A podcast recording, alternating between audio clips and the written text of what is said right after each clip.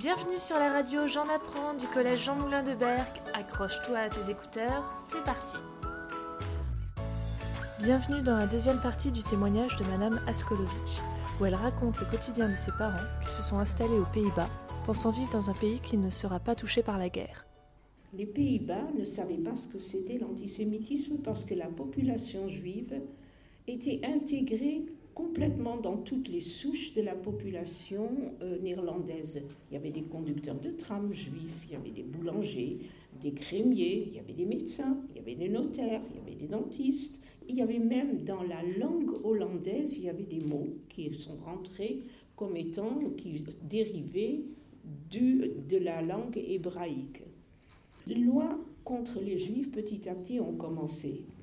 Au début, c'était dans le, dans le genre, les juifs n'avaient plus le droit d'aller dans les squares.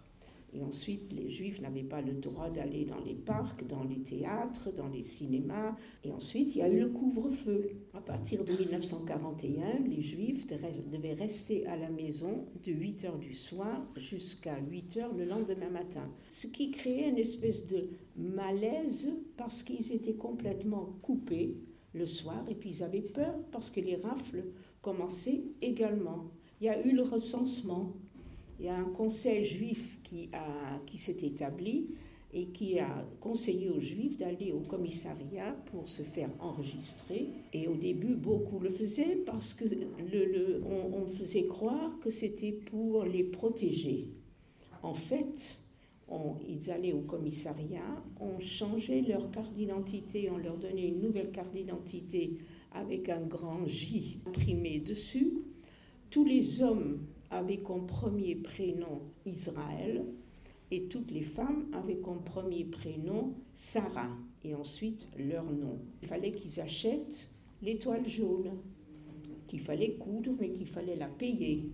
Ils devaient également donner tout, tout ce qu'ils avaient en or, argent, euh, bijoux dans un endroit, soi-disant qu'on le leur rendrait après, mais évidemment, on n'a plus jamais rentré.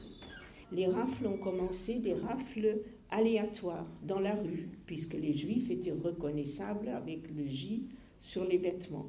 Et mon père a été raflé comme ça le 12 juillet 1942. Il était dans la rue, il allait voir ses parents pour leur apporter à manger, parce que ses parents ne parlaient pas le hollandais et ils étaient complètement, euh, ils étaient paumés parce qu'ils connaissaient personne, ils ne connaissaient que leur fils, mon père. Et puis soudain, on l'a pris lui et 29 autres jeunes hommes. Ils ont été emmenés le soir, mon père n'est pas rentré, ma mère était affolée. Et la terreur qu'il y avait à Amsterdam, dans toute, toute la Hollande, était que les gens disparaissaient, ne revenaient jamais et qu'on n'avait aucune idée de ce qui se passait. On ne savait pas où ils allaient, est-ce qu'ils étaient morts, est-ce qu'ils étaient emmenés quelque part. Et au bout de trois jours, mon père est revenu, le jour de mon anniversaire, le 15 juillet 42, pour mes quatre ans, complètement hébété. On l'avait fait marcher, lui et les 29 autres jeunes hommes, pendant trois jours et trois nuits. Ils se demandaient qu'ils allaient faire de lui, et puis en fin de compte, ils l'ont relâché. Le 12 mars 1943,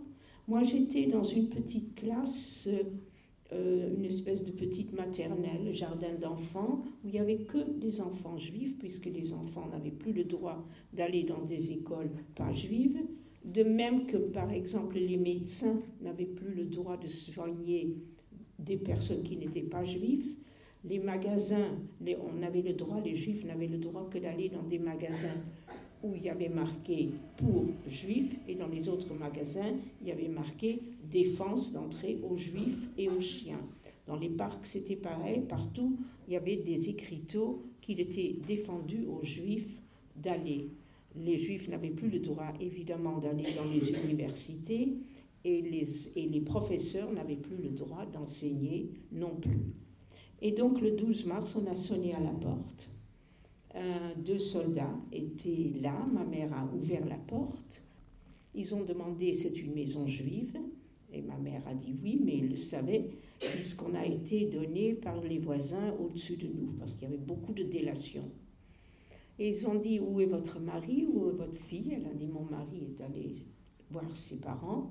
Mais écoutez, vous allez le chercher, vous allez chercher votre fille à l'école, et nous restons là. Donc elle est partie, elle est venue me chercher, elle est venue chercher mon père. Ils lui ont dit de faire une petite valise ou un sac. C'est la fin de notre deuxième partie.